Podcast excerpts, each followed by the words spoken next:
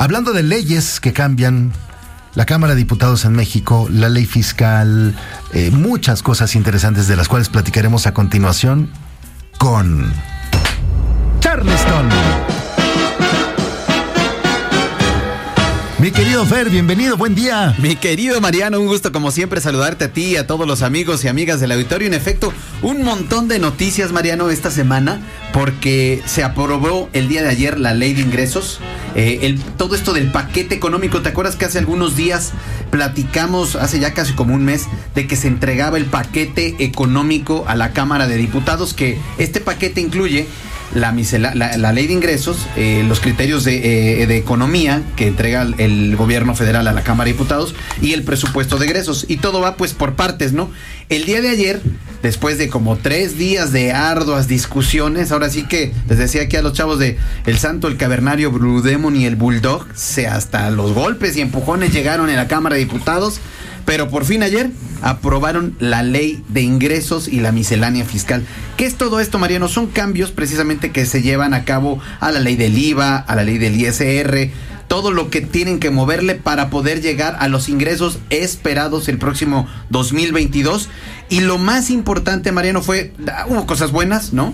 Eh, había consensos, por ejemplo, en que la tasa cero del IVA a productos de gestión menstrual, esto es muy importante para todas las mujeres, obviamente, porque ya esos productos ya no van a estar tasados, ya tienen tasa cero. O sea, las toallas femeninas. Exactamente. Por ejemplo. Exactamente. Y obviamente va a bajar el precio. Y esto es muy bueno para que esté al alcance. Eso esperamos. Eso esperamos, de más personas, porque como tú bien lo sabes y las mujeres saben mucho más de esto, hay muchas chicas, hay muchas eh, mujeres jóvenes que dejan de asistir a la escuela dejan de asistir muchas veces a los trabajos precisamente porque no tienen para poder comprar este tipo de, de, aditamentos y obviamente pues eh, esto es algo malo con esto se combate y se trata de combatir este tema, ¿no? Otro tema que también saltó muchísimo, Mariano, fue lo del RFC obligatorio para, los, para las personas de 18 años en adelante. Eh, ¿qué, ¿Qué significa esto? Que todas las personas que cumplan la mayoría de edad tienen que estar dados de alta con su RFC. La jefa del SAT, Mariano,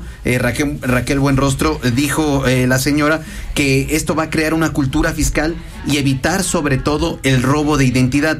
Yo creo, para serte sincero, que esta sí es una muy buena medida, precisamente para evitar el robo de identidad de eh, los jóvenes, obviamente de las personas mayores de edad de 18 años, pero esto va creando sí una cultura financiera y lo bueno es que se aprobó de que no hay una sanción si estos jóvenes de 18 años en adelante no hacen una declaración fiscal, se van a dar de alta como personas sin actividad económica, pero sí les puede ayudar precisamente para que su identidad no sea robada, no lo utilicen algunas empresas para llevar a cabo movimientos fuera, fuera de la ley, mi querido Mariano. Y también meterlos a una base fiscal, ¿no? Este, con el, la mira en el futuro de ir regularizando a las personas. Exactamente, eso es crear cultura financiera, eso es meterlos en una base. Hemos hablado mucho de la informalidad aquí en tu programa y bueno, a final de cuentas, si se hace de esta forma, yo creo que es una buena medida. Lo que no salió muy bien, Mariano, fueron que se establecieron límites a las deducciones que hacen las personas físicas por donaciones, Mariano. Esta medida, lo platicamos, va a tener efectos negativos en organizaciones de asistencia social que brindan, eh, por ejemplo, ayudas a la salud, ayudas a adicciones. ¿Qué quiere decir esto? Imagínate que tú como persona, como empresa, vas y le vas a donar algo a una organización de la sociedad civil que ayuda a personas con adicciones pues tú vas y esperas que ese monto, como, como estaba antes, se pueda, pueda tener un cierto monto de deducción de impuestos. Pues ahora ya no, ahora lo toparon un poco menos y lo que dicen precisamente las organizaciones y las personas, inclusive los niños, los jóvenes que reciben la ayuda de esas organizaciones es que, pues obviamente el incentivo es que ya no van a donar tanto, precisamente, ¿por qué? Porque ya no pueden deducir tanto. Entonces, eso sí, no, no salió muy bien, Mariano, también nos van a aumentar los eh, eh, costos si, va, si quieres ir a sacar tu pasaporte a partir del próximo año.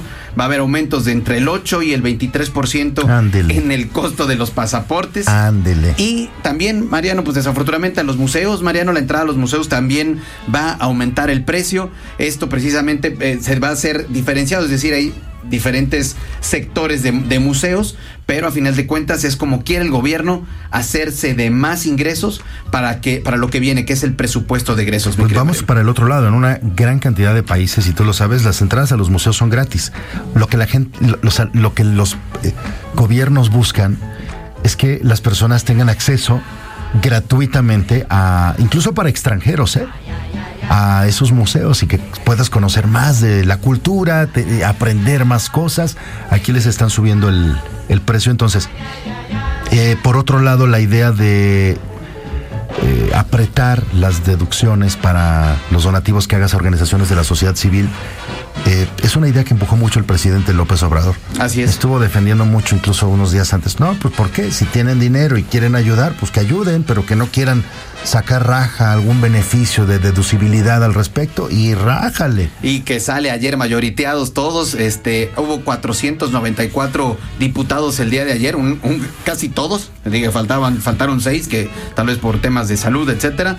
Hubo la mayoría, 270 y tantos eh, votos a favor y, y los demás en contra, Mariano, pero después de patadas, sombrerazos, golpes, aprobaron el día de ayer, pararon, se paró el reloj legislativo para que se pudiera aprobar en la sesión del 20 de octubre. Y bueno, ahorita vamos a esperar porque esto va al Senado.